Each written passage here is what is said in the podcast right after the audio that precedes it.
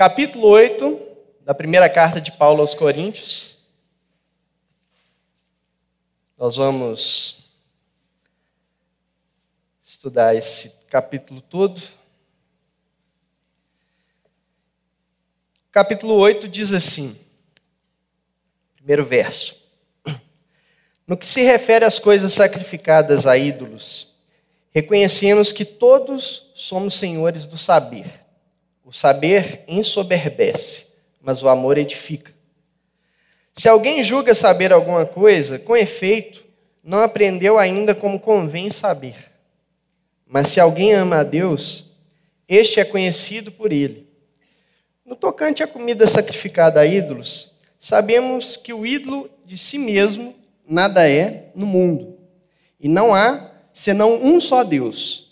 Porque ainda que há também alguns que se chamam que se chamem deuses, quer no céu ou sobre a terra, como há muitos deuses e muitos senhores, todavia para nós há um só Deus, o Pai, de quem são todas as coisas e para quem existimos, e um só Senhor, Jesus Cristo, pelo qual são todas as coisas, e nós também por ele. Entretanto, não há esse conhecimento em todos, porque alguns, por efeito da familiaridade até agora com o ídolo, ainda comem dessas coisas como a eles sacrificadas, e a consciência destes, por ser fraca, vem a contaminar-se. Não é a comida que nos recomendará a Deus, pois nada perderemos se não comermos e nada ganharemos se comermos. Vede, porém, que essa vossa liberdade não venha de algum modo a ser tropeço para os fracos. Porque se alguém te vir a ti, que és dotado de saber, à mesa, em um templo de ídolo, não será a consciência do que é fraco induzida a participar de comidas sacrificadas a ídolos? E assim, por causa do seu saber, perece o irmão fraco, pelo qual Cristo morreu. E deste modo, pecando contra os irmãos, golpeando-lhes a consciência fraca, é contra Cristo que pecais. E por isso, se a comida serve de escândalo a meu irmão, nunca mais comerei carne, para que não venha a escandalizar. Vamos orar? Pai Celeste, pedimos ao Senhor misericórdia nessa noite, ó Deus, que o Senhor nos conceda a todos aqui a graça de termos um entendimento claro dessa passagem. Pai, que o Senhor venha nos instruir a todos, que o agir do Teu Espírito nesse lugar, ó Deus, seja palpável, de modo tal que sejamos traduzidos uns para os outros. Em nome de Jesus, ó Deus, ao final desse culto, a gente se pareça um pouquinho mais com o Senhor e expresse um pouquinho mais o Senhor nas nossas vidas. Em nome de Jesus. Amém. Uma coisa interessante nessa carta de Corinto é que se a gente faz, é, fizer um, um panorama, né? levantar o voo um pouquinho, como se, for, como se a gente tivesse de frente com um mosaico, a gente vai enxergar algumas coisas na carta né, é, que nos chamam a atenção. Paulo inicia a carta falando da graça de Deus, que tudo que os coríntios têm até agora, né, os dons e toda a sabedoria que eles têm, isso é devido à graça de Deus. E essa mesma graça de Deus vai sustentar os coríntios até o final, até a jornada deles acabar. E Deus estará sustentando a vida da sua igreja por causa da sua graça. Essa é a relação de fé que a gente tem com Deus. No entanto, um grande problema que aparece é, logo em seguida e que é contrária a essa fé é a soberba dos coríntios, é o orgulho dos coríntios, né? É, é essa arrogância deles de, de maneira tal que eles estão divididos, né? ao ponto de quem prefere, por exemplo, Pedro despreza aquele que prefere Paulo e vice-versa, e eles também são contra aqueles que preferem Apolo. Tudo isso é por causa do orgulho deles. E é o orgulho deles que atua na vida deles, né? É, é, aliás, o orgulho dentro da teologia clássica, ela, ele é chamado de pai de todos os pecados. Então, se há um pecado que a gente tem que lidar o tempo todo nas nossas vidas, é com orgulho. Só de você pensar assim, não, mas eu não sou orgulhoso. O orgulho está aí maquiado. Ele acabou de manifestar uma face do orgulho. Ele está o tempo todo por trás de toda a nossa pecaminosidade. Né? E esse orgulho nos cega de maneira tal né, que, que, assim como acontecia com os coríntios, eles toleravam pecados que nem mesmo entre os gentios, ou seja, entre os pagãos, entre os idólatras, era tolerado. Como, por exemplo, um, um, um rapaz ter relações sexuais com a sua madrasta. Era o orgulho dos coríntios que não fazia com que a igreja atuasse em cima desse pecado e corrigisse esse rapaz. Era também por causa desse orgulho que os irmãos entravam em litígio uns com os outros, irmãos processando irmãos e levando para a justiça pagã resolver problemas que dentro da comunidade poderia ser resolvido. Mas eles desprezavam uns aos outros por causa do orgulho. Era o mesmo orgulho também que os cegavam de maneira tal que alguns achavam que, tinha, que não tinha o menor problema ir para um templo pagão e se deitar com uma prostituta cultural e ter relações sexuais com ela. Porque eles achavam que era, né, não tinha nada a ver. Né? E é, é, por causa desse orgulho, isso estava contrapondo a base de fé. A relação com Deus dele estava se complicando por causa desse, desse orgulho. E no capítulo 7, Paulo nos apresenta uma outra forma de combater o orgulho. Quando ele vai falando de casamento, é, ele coloca a tônica do, do, do ideal de casamento é, no seu devido lugar, porque havia uma, havia um, um, uma superestima do casamento. Né? As pessoas achavam, inclusive acham até hoje, que o casamento faz parte da redenção. Né? Se eu me casar, eu vou resolver todos os meus problemas. É quase como se o casamento tivesse poder de salvar. Quando eu falo de redenção, estou falando disso. E Paulo coloca: não, casamento não tem nada a ver com isso. Olha, casamento é legal, né? é dom de Deus, Deus gosta de casamento, Deus gosta de família, mas o casamento não é, não pode ser tão superestimado dessa forma. Casamento não é o fim da sua vida. Na verdade, existe apenas um casamento que você precisa ter. É o seu casamento com Cristo. Né? Quando a Bíblia ilustra no final né, do tempo que a igreja, que, que a, a, a, o cordeiro virá e receberá sua noiva e haverá um casamento do céu com a terra. É, de, é nesse casamento que a gente precisa focar as nossas vidas. E para esse casamento é que a gente precisa é, é, direcionar, ter em perspectiva as nossas vidas. Isso, essa virtude que Paulo está falando, né, colocando como pano de fundo para falar de casamento, é a esperança. E a esperança vai confrontar esse orgulho. Porque quando você espera, o que, que você faz? Você espera. Quando você tem esperança, você está à mercê daquele que te prometeu. Você entrega a sua vida para ele, você coloca a sua vida nas mãos daquele que te prometeu. Então vocês podem perceber que fé e esperança são contra o orgulho.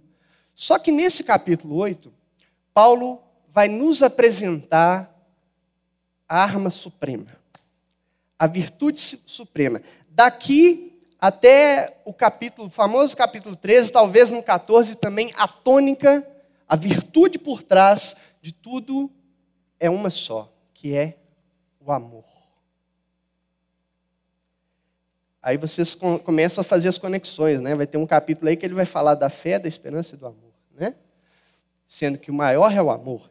Mais à frente nós vamos ver por quê. Mas pensa bem, só dando uma palhinha. Amor não é o amor que você pensa, talvez. Não é o amor do van, do. Eu sempre confundo os dois. É do Djavan. Né? Eu ia falar van, é do Djavan, né? Vem me fazer feliz porque eu te amo. Essa frase, essa frase é uma contradição em si mesmo, né? Porque se você ama, é você que vai fazer feliz. Não é você que ama. Então é você que vai fazer feliz. A ideia de amor na Bíblia é exatamente o altruísmo, a abnegação. Se vocês pegarem no capítulo 4 da primeira carta de João, lá tem a definição do que é o amor. E o amor é o movimento de Deus a nosso favor. Né? O, o texto bíblico fala mais ou menos assim: não em que nós tenhamos amado a Deus, mas em que Ele nos amou e nos enviou seu Filho como propiciação, como sacrifício que desvia a ira de Deus. Isso é o amor. O amor se expressa dessa forma. E então, se esse é o amor, o que, que acontece conosco? Nós temos que expressar o amor dessa forma. Se Deus se entregou por nós, nós temos que nos entregarmos uns aos outros, em serviço, em cuidado. Afinal, Jesus falou, né, que o mundo reconheceria que nós seríamos discípulos dele se o quê? Se nós nos amássemos. Amar, nos amássemos como? Nos entregando uns aos outros, como ele nos entregou. Afinal de contas, nós amamos porque ele nos amou primeiro. Né? E, e eu, é o amor quem vai tratar das questões daqui para frente, especialmente começando por esse capítulo aqui. Né? Mas o que está acontecendo aqui nesse capítulo 8 para que Paulo é, dê uma resposta? Né? Se tem uma resposta é porque teve uma pergunta. Ele fala aqui no início, né? É, quanto a tal coisa, no que se refere a tal coisa, significa que houve uma pergunta partes, da parte dos coríntios a respeito dessa questão. Né? E, a, e, o, e o, a pergunta tem a ver com coisas sacrificadas a ídolos. O que, que acontecia na cidade de Corinto aqui? Em Corinto, nessa época, não tinha restaurante igual a gente tem aqui hoje. Então, os, os negócios da, da sociedade eram resolvidos geralmente nos templos. Sentava à mesa, comia um churrascão, e fazia negócios. E o sacrifício é, de animais, né, a, a, aliás, as carnes vendidas no, no, no comércio, de uma maneira geral, eram praticamente todas produzidas nos templos. Da seguinte forma: pegava-se o animal, matava o animal, partia ele em três pedaços. Um pedaço era queimado em, em sacrifício ao ídolo, o outro pedaço ficava com o sacerdote e o outro pedaço com aquele que ofertou o animal. Só que era muita carne, né? especialmente para o sacerdote, porque ele estava recebendo carne o tempo todo. Então, o que, que esse sacerdote fazia? Ele vendia essa carne. E por ele vender essa carne, é, dominava o comércio. Porque lá não tinha, lá, lá o, a comunidade judaica que não comia dessa carne, eles até tentaram fazer um, um, mercado próprio lá, em, em que a carne, né, porque afinal de contas, para o judeu, até o jeito de matar o animal tinha, tinha regras. Não podia matar o animal de qualquer jeito. Né? Então, eles tentaram criar a comunidade, comunidade deles e vender as carnes que não eram consagradas e tal, né, para fugirem desse tipo de, situação. Mas não conseguia. E era muito caro. Essas carnes eram muito caras. Né? As, agora, as carnes do, do, mercado no geral é provinha do, do, do, sacrifício, né? porque o ofertante também às vezes ficava com uma, uma grande quantidade de, de carne que ele vendia também. Então, essa comercialização de carne sacrificada, é sobre isso que os coríntios estão perguntando. Né? Eu posso ir lá no mercado, comprar uma carne que foi sacrificada ao, ao ídolo e comer?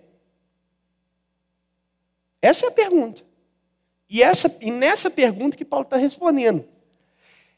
Só que, talvez uma elite intelectual dos coríntios chegou para Paulo falando, porque a gente acha que pode comer dessas carnes, porque essas carnes, é, é, porque os ídolos, na verdade, não são nada. Nós aprendemos, Paulo, que o ídolo não é nada, que ele é só um pedaço de madeira ou um pedaço de pedra. Então, o que eles consagram ali ou deixam de consagrar, para nós não faz nenhuma diferença, porque tudo é, é, que é nosso é consagrado a Deus.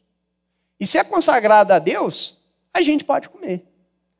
E Paulo, aí por isso que Paulo começa a responder à pergunta, falando o seguinte: todos somos senhores do saber. A ideia é o seguinte. Tá. Né? Aliás, a gente sabe muito, né? Aliás, tem muita gente que sabe muita coisa. Né? Tem muita gente pra, pronta para dar a sua opinião. Porque realmente é necessário a gente conhecer as coisas. Paulo ele não está falando do, do, da ausência de conhecimento, ou, da, ou de que você não precisa buscar o conhecimento a respeito das coisas de Deus.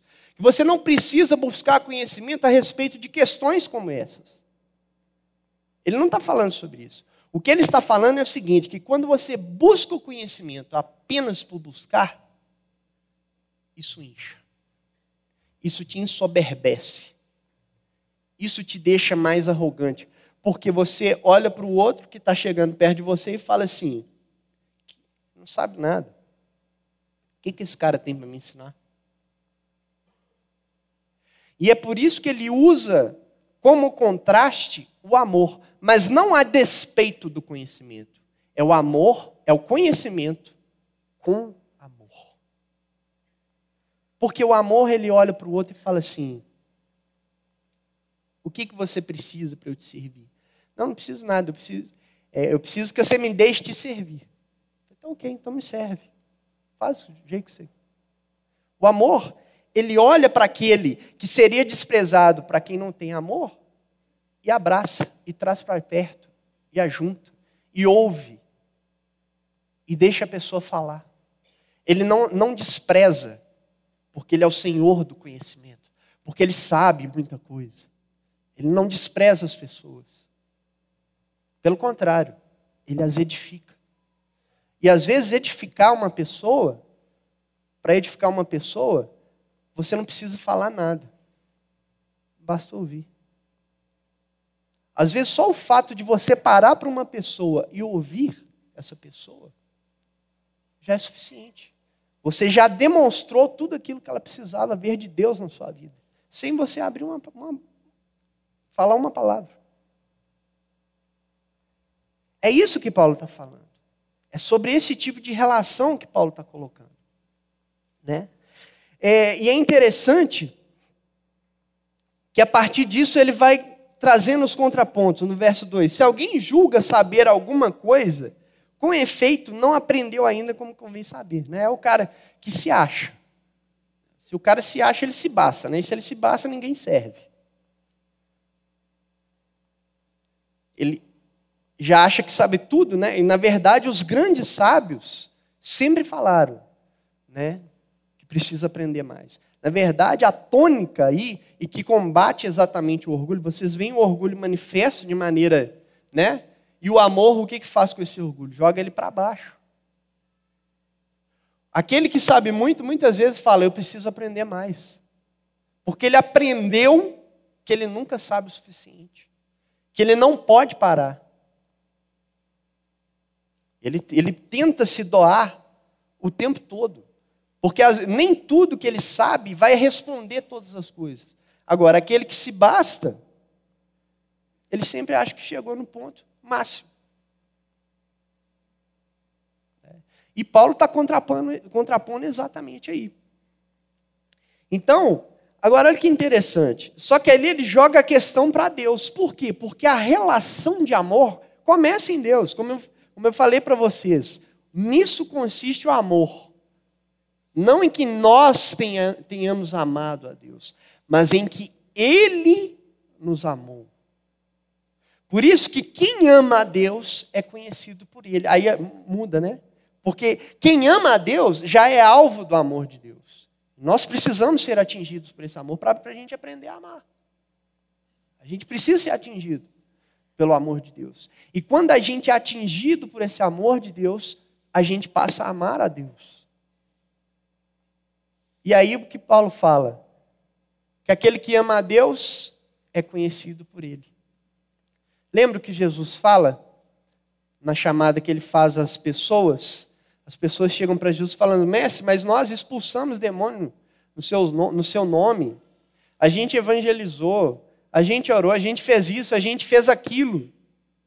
E o que, que Jesus fala para essas pessoas? Nunca vos conheci. Nunca vos conheci. Quem é amado de Deus é conhecido por Deus. E quem ama a Deus é conhecido por Ele. Você precisa ser conhecido. Não é que Deus não sabe das coisas da sua vida, mas é que Ele só. Esse conhecimento tem a ver com Ele se reconhecer em você. Ele precisa morar em você, para quando Ele olhar para você, Ele ver Ele. Ele mesmo, a imagem dele. O que Deus tem, faz, tem que fazer nas nossas vidas, a grande obra que Deus tem para nós, a grande promessa que Deus tem para as nossas vidas, é uma só: de nós sermos cada dia parecidos com Jesus. Então, por isso que Ele tem que habitar em nós, para que a cada dia a gente seja transformado à imagem de Cristo. E aí o amor de Deus vai passar a se manifestar nas nossas vidas. Como? Para as pessoas. Né? É, é, achei interessante que as pessoas às vezes reduzem a expressão de amar a, amar a Deus com falar palavras bonitas para Deus. Você expressa o seu amor para Deus amando as pessoas. É, porque você não pode dizer que ama a Deus a quem não vê, se você não amar ao seu irmão a quem você vê. É assim que a gente expressa o amor a, amor a Deus. Né? Quando Deus, Jesus fala, né, aquele que me ama guarda os meus mandamentos, é exatamente isso, é das relações, porque a maioria dos mandamentos tem a ver com as relações com as pessoas. Tem os mandamentos da relação com Deus, tem os mandamentos que a gente chama de verticais, mas a maioria deles são horizontais. É no relacionamento com as pessoas. É assim que a gente expressa esse amor de Deus. Né? E, esse, e essa argumentação de Paulo, ele traz esse, esse, essa questão do amor para a discussão, para ele poder falar para as pessoas para ele começar a falar para as pessoas, igual no verso 4 aqui, no tocante à comida sacrificada a ídolo, sabemos de, é, que o ídolo de si mesmo nada é. Então, o que Paulo está falando aqui? Olha, primeira coisa, antes de responder a sua pergunta, posso ou não posso comer? Antes de, você, de eu responder isso para você, você tem que entender o amor. A primeira coisa. Entendeu o amor? Entendi. Então tá. Então, beleza, você tem razão, o ídolo não é nada mesmo, não. Né? Então, ah, então não tem problema comer é, é, de coisas é, é, consagradas? Não. Apesar de que os crentes morrem de medo, né? É, você quer fazer um crente engasgar? Você pega uma balinha, dá para ele chupar. Quando ele pôr na boca, você fala que é de Cosme Damião. O bichinho vai saber se engole ou se cospe. Porque tem medo. E tudo bem ter medo. Tudo bem ter medo. Porque esse tipo de, de receio dessas coisas, né? Hoje eu estava conversando com as irmãs, né? Que, ah, não, eu vou na Bahia e, e no, não, não tem coragem de tomar carajé lá da baiana. Assim, aí eu viro e falo assim, eu também não, porque eu não gosto. Mas é, é porque a gente ainda precisa nos desvencilharmos de certas situações. Isso acontece, faz parte da caminhada. E é o que Paulo vai falar, não, é, o ídolo nada é, né? porque a gente sabe que há só um Deus. Né? É até interessante que isso aqui é, é uma explicação para o primeiro mandamento. Né? O primeiro mandamento não é amar Deus sobre todas as coisas, até porque isso aí nem tem na Bíblia, né? O que tem na Bíblia é ame o Senhor teu Deus de todo o teu, teu café, todo o teu coração, toda a tua alma, toda a tua força e todo o teu entendimento. Café para você nunca mais esquecer as quatro palavras. Né? Mas o primeiro mandamento, é, só que isso aí o resumo dos mandamentos. É um resumo da parte. E é o próximo como a ti mesmo. Né? Tá, Jesus pegou as duas frases para resumir os mandamentos. Quais são os mandamentos? Os dez. E qual que é o primeiro dos dez? Não terás outros deuses diante de mim. Por quê? Porque não tem outros deuses. E aí qualquer coisa que você coloca como divindade é falso. E aí traz uma série de complicações na sua vida a respeito da idolatria. A idolatria reduz a imagem do outro. Que um exemplo clássico de idolatria é o futebol. É, é, futebol e religião é, parecem o mesmo movimento. Tem um templo, né, tem a contribuição financeira, tem hinos de louvor. Estou nem forçando a barra, né? Olha lá. Só que é o seguinte, olha como é que a idolatria reduz a imagem do homem. Aí eu olho para o meu amigo aqui que é atleticano. E eu cruzeirense. Ele tem a camisa diferente da minha. O que, que nós somos? Inimigos. Não é rivais, vocês foram legais, é porque vocês são crentes. Mas é inimigo. Inimigo. E se ele é meu inimigo, ele tem que morrer. Por quê? Porque tem um ídolo aqui que a imagem do outro reduziu, é minúscula. É do tamanho do meu time. E se não for do meu time, meu amigo, tem que morrer. É idolatria. É idolatria. Não que você não possa torcer para o seu time.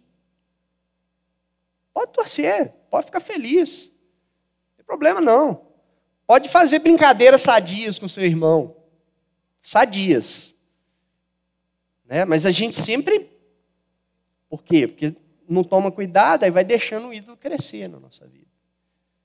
Pode torcer, desde que você seja crente. Desde que, que o seu clube, perdendo ou ganhando, não faça diferença na forma como você enxerga as pessoas. Por quê? Porque não existe outro Deus. Só tem um Deus. E, o, e esse Deus faz com que você enxergue o outro com a imagem e, semelhança a Ele. Você vê Deus no outro. Então, é, o que, que acontecia lá? O panteão grego estava lá. E todos eram chamados de deuses e senhores. Né? E o que, que acontecia com as pessoas? Nós temos pessoas é, de dois tipos de classe, pelo menos aqui na igreja de Corinto. Na verdade, temos três. Nós temos aqueles que entenderam a mensagem da cruz e do evangelho e sabem que não existe outros deuses. Nós temos esses. E aí, como, como não existe outros deuses, eles podem comer a balinha de Cosme e Damião, porque não vai fazer mal nenhum para ele, porque é Deus que existe. Cosme e Damião não existe. É Deus que existe. Então não tem problema. Mas nós temos aqueles que fizeram muito tempo parte dessa, da religião é, é, afrodescendente.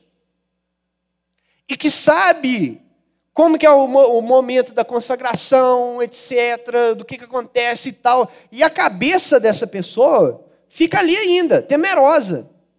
Porque ela mexeu muitos anos com isso. A mesma coisa acontecia com os coríntios, com as divindades lá. Tinha, tinha gente que servia nos cultos pagãos. E sabe como as coisas eram feitas. E fica temeroso, temeroso sem entender muito bem o que está acontecendo. Sem entender o processo completo de libertação de Deus na vida dele. E nesse sentido, essa pessoa, ela realmente precisa amadurecer. Só que ninguém amadurece no tapa. E o grande problema nosso é que a gente às vezes quer enfiar a balinha goela abaixo do cara. Mas a consciência dele não está boa para isso. Mas nós temos uma outra classe de pessoas que eram os próprios judeus, que eram a par de tudo, separados de tudo, que além de terem a consciência é, é, é, fraca, eles ainda eram legalistas. Do ponto que, se você comer a balinha, você perde a sua salvação. Então, para você ser salvo, além de você aceitar Jesus, você ainda não pode comer balinha nenhuma. Ou carne nenhuma. E Paulo, ele não está defendendo o legalismo, que é você tentar alcançar as bênçãos de Deus ou a salvação da parte de Deus pelo seu próprio esforço de observâncias e obediência das coisas. Você não obedece para ser salvo no Evangelho. No Evangelho, você é salvo e depois você obedece. Sempre foi assim na história. Quer um exemplo? Deus primeiro liberta o povo do Egito e depois ensina como viver. Primeiro Deus tira as pessoas da escravidão e depois ela ensina como viver. Primeiro ele salva, depois ele ensina como viver. Só que a questão nossa de, de se achar maduro demais é não olhar para o outro com misericórdia. E aí, balinha igual abaixo. É igual o irmão virou para mim uma vez, ah, fulano lá, velho, que estava querendo fazer tal coisa, nem lembro o que, que era, mas tinha alguma coisa relacionada com isso. Falei assim, ó, não sei se era ver um, um, um filme de, de super-herói ou sei lá. Oh, você não pode ver isso, não, isso não é de Deus, não. Eu falei assim, irmão, eu tenho liberdade em Cristo. Eu vou tolir minha liberdade por causa de você, irmão. É isso? Paulo está combatendo essa arrogância. Porque as nossas relações é de amor. E se é amor, é doação. Você tem que doar. Você tem que se doar. E aí, o verso 7 em que ele falou sobre isso, né? Não há esse conhecimento em todos, porque alguns, por efeito da familiaridade, ou seja, da participação com os ídolos, ainda comem dessas coisas como se elas fossem consagradas. Nem todo mundo tem o conhecimento. Por isso que ele está falando, todo, é, é, por isso que ele colocou o amor como contraponto do conhecimento, mas não a despeito do conhecimento. Tem que buscar crescer, tem que buscar amadurecer. Nós temos que buscar amadurecer na fé. Buscar entender as coisas. Não, mas como é que. Então me explica esse direito. Me explica esse direito. Como é que esse negócio aí? A gente tem que procurar. A gente não pode viver na nossa letargia. Ah, mas toda a vida foi ensinado assim. Falei, olha, filho. Então, abra-se para o novo, né? Que né, na verdade não é tão novo, está na sua Bíblia aí. Você que não leu. Né? Então, e aí, é, é, come essas coisas como sacrificadas, e a consciência destes, por ser fraca, vem a contaminar-se. Qual que é o problema da pessoa que é imatura? Ela come o cara fala, não, pode comer, só vai na fé, vai na fé, eu tenho fé para você. Aí o cara come, só que a consciência dela fica cheia de culpa. E, cheia, e quando ela tá, a pessoa está cheia de culpa, ela vai se deteriorando, de, de, de, nem consigo, vai, vai se derretendo por dentro. ela vai se acabando por dentro.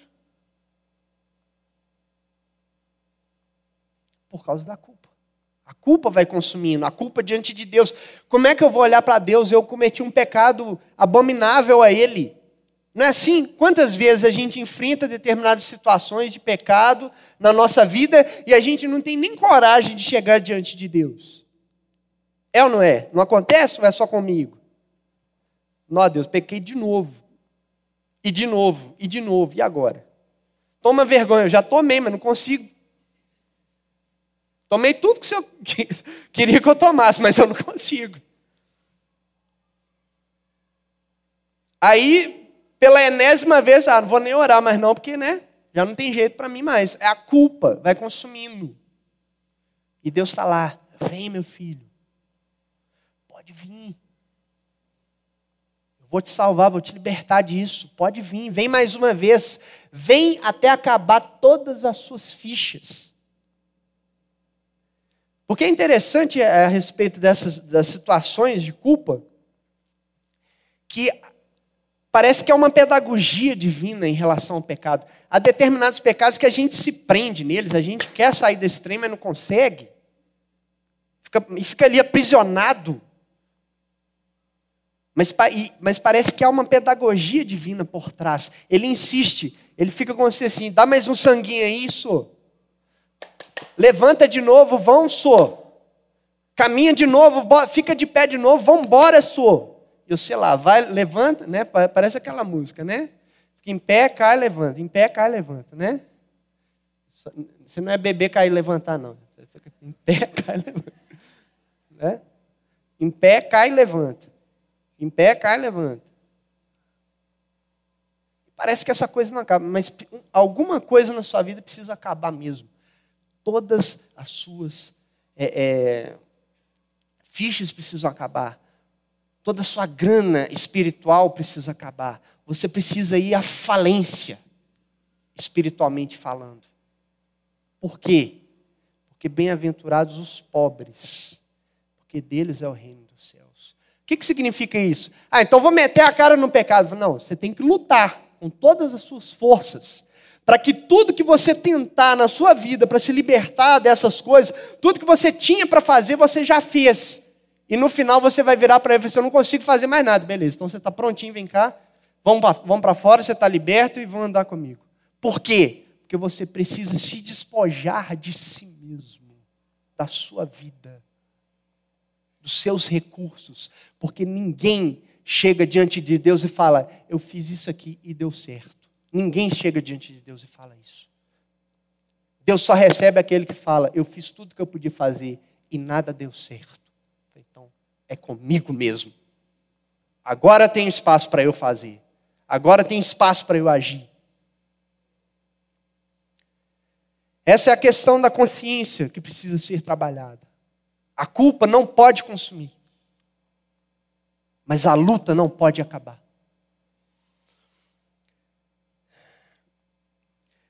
E aí Paulo vira e fala assim: Sabe por que eu estou falando isso? Porque essa questão de comida não interessa para Deus. Você vai comer a balinha de Cosme Damião ou não? Não importa. Você não vai ser melhor se você comer. Você não vai ser mais espiritual se você comer. Né? Você não vai pagar de maduro se você comer. E também não vai ser o mais fraco, o mais. É, é, é, o piorzinho, o mais imaturo diante de Deus, se você não comer.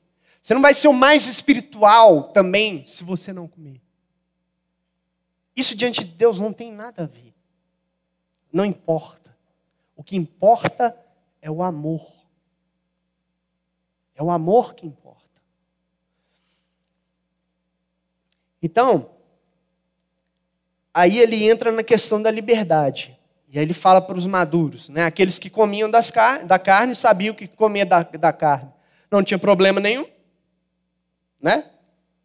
Porque é Deus que governava a vida deles. E só existe um Deus. Aí ele vira para eles e fala assim: olha, a sua liberdade em Cristo, ela não pode ser tropeço para os fracos.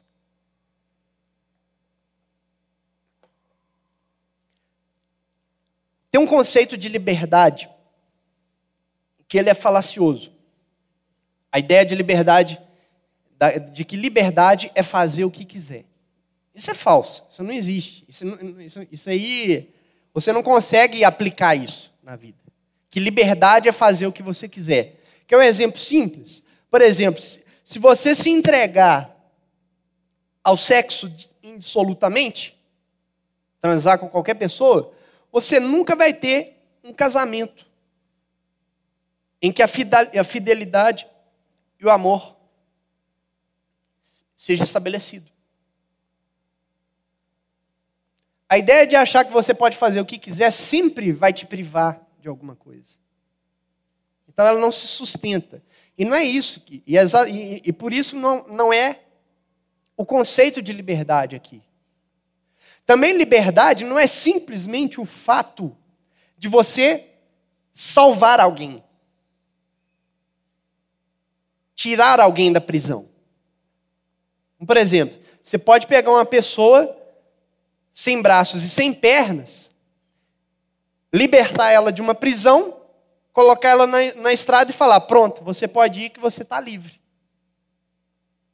Como é que você libertou a pessoa dessa? Ela vai morrer na estrada. Ela não tem condições, ela não está habilitada a ir. Então, o conceito de liberdade bíblico é de você estar habilitado para. Para quê? Para ser o tipo de pessoa que Deus quer que você seja.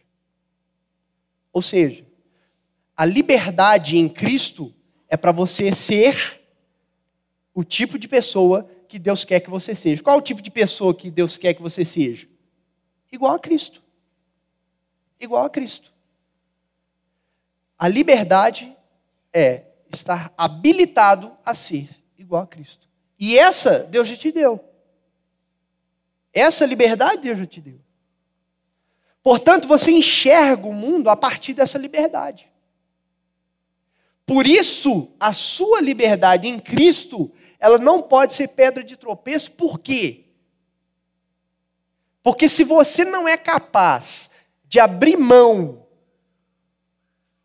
daquilo que você faz ali, que faz o seu irmão tropeçar, você não é livre.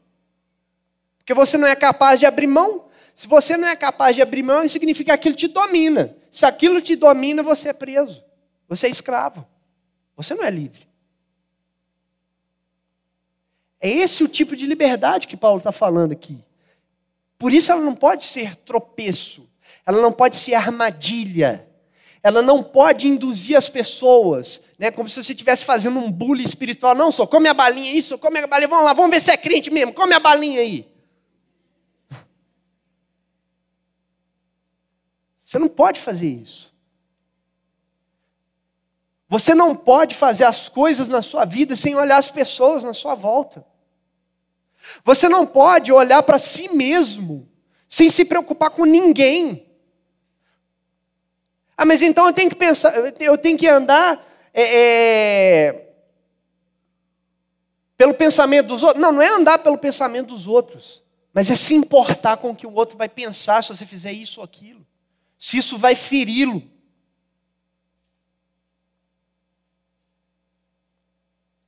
E aí, só que Paulo não está defendendo o legalismo. E muito menos que esses irmãos que têm a consciência fraca muitas vezes se estagnem na vida, no conhecimento e no crescimento espiritual. Só que a gente não ensina goela abaixo. A gente só ensina para quem se abre para aprender. Eu lembro de uma vez que eu estava na, na, na cela, uma coisa interessantíssima aconteceu. Trazia um ensino há muito tempo às pessoas e tal. E aí chegou uma irmã lá, a primeira vez que estava indo, começa a falar um tanto de trem, tudo contrário daquilo que eu já tinha falado. E aí eu ficava olhando para aquela irmã, assim, sorrindo para ela, e os meninos preocupados. Olhava para a irmã falando, olhava para mim. Olhava para a irmã, olhava para mim. Tipo assim, você não vai falar nada não? Até que a irmã parou de falar e me perguntou. Quando ela parou de falar e me perguntou, aí eu falei. E aí, aquilo que eu pude ensinar para ela entrou com suavidade. Mas enquanto ela falava e expunha sua opinião e falava, né, afinal todos nós somos detentores do saber, né? Então quando ela falava, falava, eu não tinha espaço para ensinar.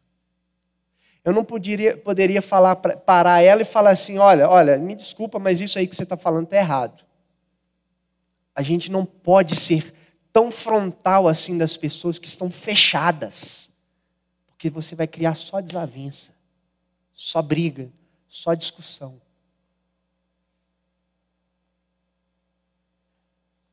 Então, se ela tem aquele conhecimento ali, porque passaram para ela, enquanto ela não abrir-se para conhecer, não tem como você entrar. Então o que, que você faz? Você recua. Você, você, que é o forte, é que tem que abrir mão. Você não é o forte. Você não é o maduro. Acho interessantíssimo, às vezes, pessoas que se colocam como maduras na fé e chegam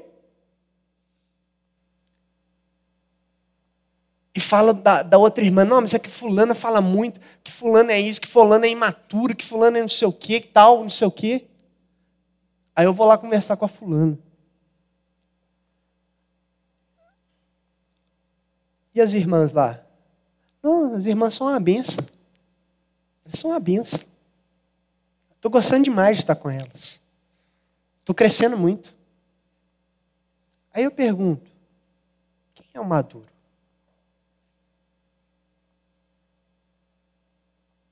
Entende? Por que, que a pessoa se acha madura e fala mal do outro? Por causa do orgulho. Tem muito orgulho e amor nenhum.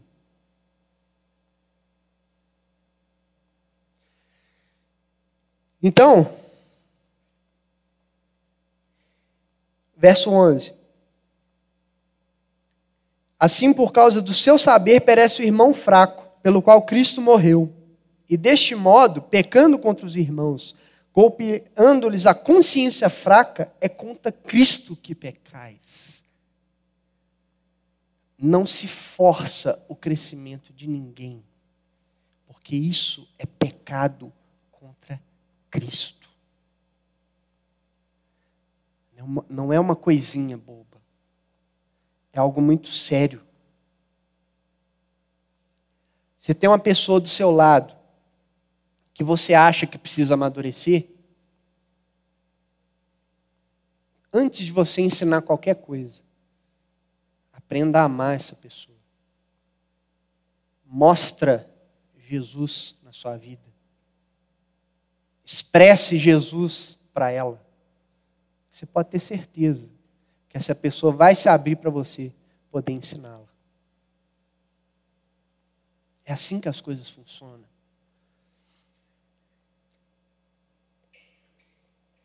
E a conclusão de Paulo é: por isso, se a comida serve de escândalo ao meu irmão, nunca mais comerei carne, para que não venha escandalizado. Você tem um irmão fraco que precisa crescer na fé? Primeira coisa que você precisa aprender é abrir mão daquilo que, daquilo que ele escandaliza na sua vida. Para de fazer. Para de fazer até que ele atinja a maturidade. Isso já é a expressão de amor. Isso é amar. Lembra? Se você não é capaz de abrir mão em prol do irmão, o fraco é você, o escravo é você. Você não é livre. Você acha que é livre, mas não é.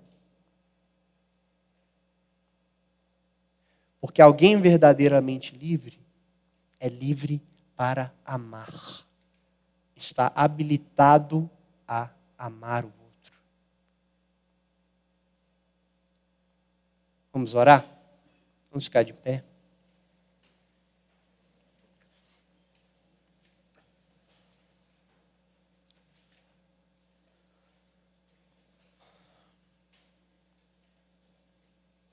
Pai Celeste,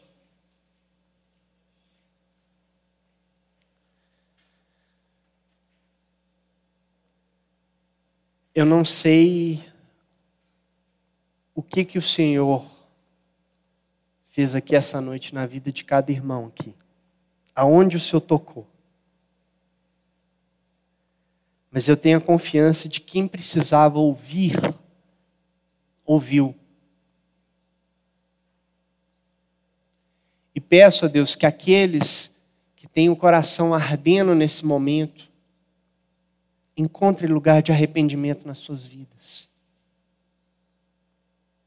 Peço que aqueles que não têm expressado o seu amor para com as pessoas, passe a fazê-lo.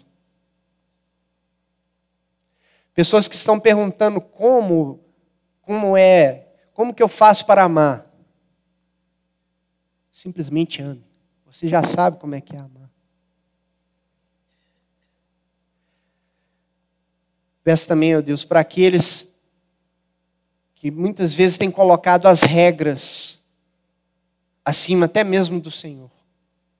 observando regras, rituais, liturgias próprias. Por isso não conseguem crescer. Liberta, Deus, as pessoas dessa religiosidade. Liberta-nos de sermos religiosos. Porque a nossa religião fraca e débil, inventada por nós mesmos, não nos aproxima mais do Senhor. O que nos aproxima do Senhor é o sangue de Cristo. O que nos aproxima do Senhor, aquele que abriu o caminho, é aquele que abriu o caminho para chegarmos até a ti. É aquele que nos habilitou para chegarmos até a ti. Pai, aqueles que realmente cresceram em situações em que haviam outros deuses, outros poderes, outras divindades, e, estão, e ficam confusos com determinadas situações. Ajuda-os a crescer, Deus. Ajuda-os a não ficarem confusos na sua própria fé. Coloque pessoas sábias e amorosas, ó Deus, cheias do Senhor, para instruir-lhes, ó Deus, mas também para amá-las.